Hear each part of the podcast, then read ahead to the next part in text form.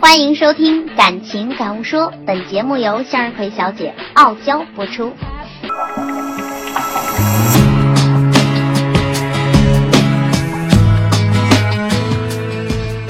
如果你喜欢向日葵小姐，喜欢向日葵小姐的声音和文字，那么就请你在微信公众号内搜索“文艺青年联盟”就可以找到我了。记住，就是“文艺青年联盟”这六个汉字，记住哦。Hello，亲爱的听众朋友们，你们好吗？今天我想分享到的这个话题呢，来自晚晴。他说：“这个世界上最不能将就的事情就是结婚。没有人知道孙小美到底离过几次婚了，我怀疑她自己都忘记了。最开始，她的故事是剩女的标准版本。四年前，她二十八岁。”上班当着文秘，下班看看韩剧，爱吃垃圾食品，喜欢养仙人掌，给美坨仙人掌取了名字，就是一个普通的没心没肺的姑娘。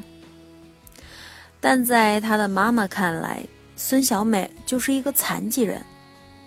二十八岁的姑娘了，没谈恋爱，没结婚，不是心理残疾吗？有一天，老妈居然看见他跟仙人掌聊天，着急了。这孙小美的老妈也是够彪悍的，直接在他家小区楼下开了婚介所，任何男人上门要求介绍对象，只有一个孙小美。他妈教育他，要求别那么高，将就一下能过日子就好。你还真以为自己能嫁给赵寅成、李敏镐啊？孙小美在老妈的淫威下，有一天先后见了十一个男人。见最后一个的时候，脸盲症严重的她实在是傻傻分不清楚谁是谁了。百无聊赖中，居然睡着了。然后她遇上了一个在银行工作的男人，看着挺老实的。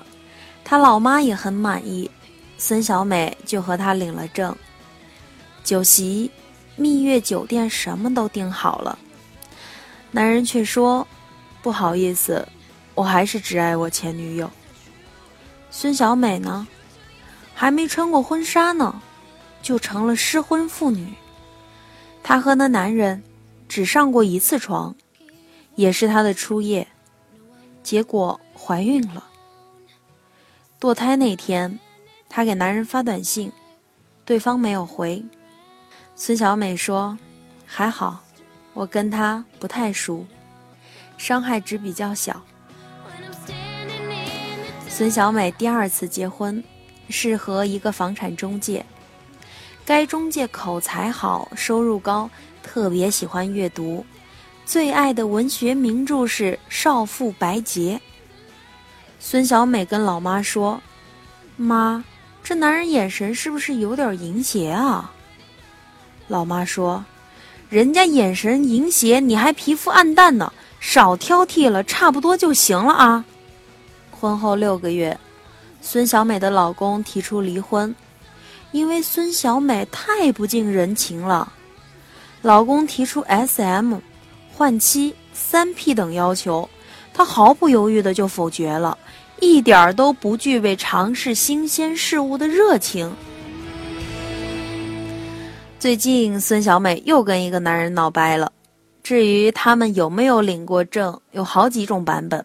有人说他们在香港注册的，也有人说他们去民政局领证那一天就大吵一架，以至于当天就分手了。孙小美连他的名字都记不大清楚。也许叫汪洋，也许叫大海，反正是跟水有关。孙小美老妈骂她没有诚意，太不上心了，连人家名字都记不住。她反驳：“你明知我最讨厌邋遢的人，还力劝我嫁他，你没看到他鼻涕都擦到袖子上，抠了鼻屎偷偷抹在桌子下边，跟他坐个火车，六小时他有五个半小时在抠脚，另外半个小时在吃方便面和鸡腿，手都没洗过。最让我忍无可忍的是，他往我的仙人掌上掐烟灰、吐痰，我凭什么要记得他的名字呀？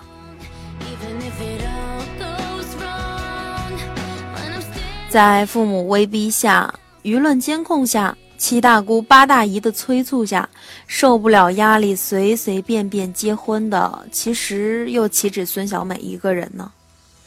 我们周围这样被结婚的还少吗？明知不喜欢不适合，但是条件还凑合吧，那就这么过呗。少数人特牛逼，能把将就都将就好一辈子，还渐入佳境。而更多的人就这么委曲求全的，最后离婚了。好在孙小美的故事近期还发展的不错，她重新过起了没心没肺的单身生活。之前她发的朋友圈照片，朋友都不好评论，一张张自拍都灰头土脸、印堂发黑。最近她发的照片是春节刚去墨西哥玩的。脸都快笑烂了。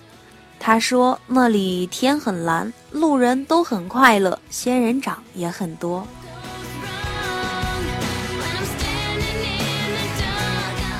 其实我不是反对婚姻，只是反对将就。就像我一个女性朋友啊，年薪过百万，一年花两个月到处旅游，明年要去英国游学了。别人总劝她，既然有钱有闲。为什么不找个男人结婚呢？人生岂不是更完美吗？他答道：“既然我有钱有闲，我为什么非要找个男人结婚呢？将就谁不会吗？我就是不想。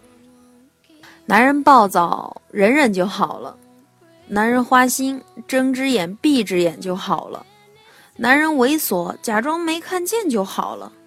我凭什么呀？”旁人总说你不要要求那么高嘛，把条件放低点儿。但是如果我降低要求是因为我爱他，当然可以。我降低要求是为了必须从众，为结婚而结婚，这不是有病吗？搞定男人的招数谁不知道啊？但是我不想，目前也没有男人陪我这样做。我的这个女性朋友就是这么牛，当然人家也有牛的资本。很多人会说我不愿意将就，这就是他们没有男人的原因。宁为玉碎不为瓦全，曾经是美德，到了剩女这里就成了人格缺陷。也许这就是这个时代的主流价值观吧。但是还是想说那句话。世界上最不能将就的事情，就是结婚。